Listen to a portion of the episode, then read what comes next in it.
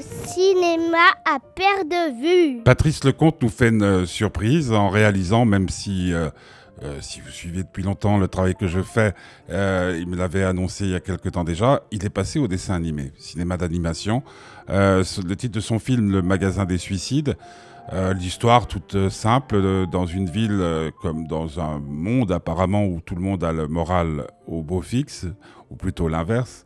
Au... Ouais, il, pleut dans la tête de tout le monde. Les, les gens ont tendance à, à vouloir passer de vie à trépas euh, et de se donner eux-mêmes la chance de faire ce voyage-là. Il y a un magasin qui existe à cet effet où on peut trouver euh, tout ce que l'on recherche pour euh, faire ce voyage de la plus facile des façons.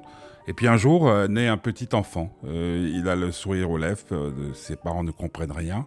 Et il va transformer tout ce qui se passe dans ce magasin. Il va mettre de la joie, ils vont même transformer ce magasin dans un drôle d'établissement.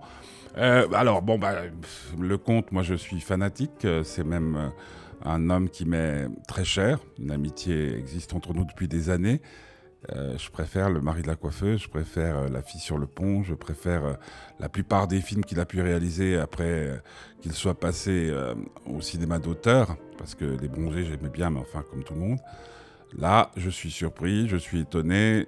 Bien entendu, son humour dans ce dessin animé explose, son humour noir, et puis sa façon de concevoir l'existence aussi.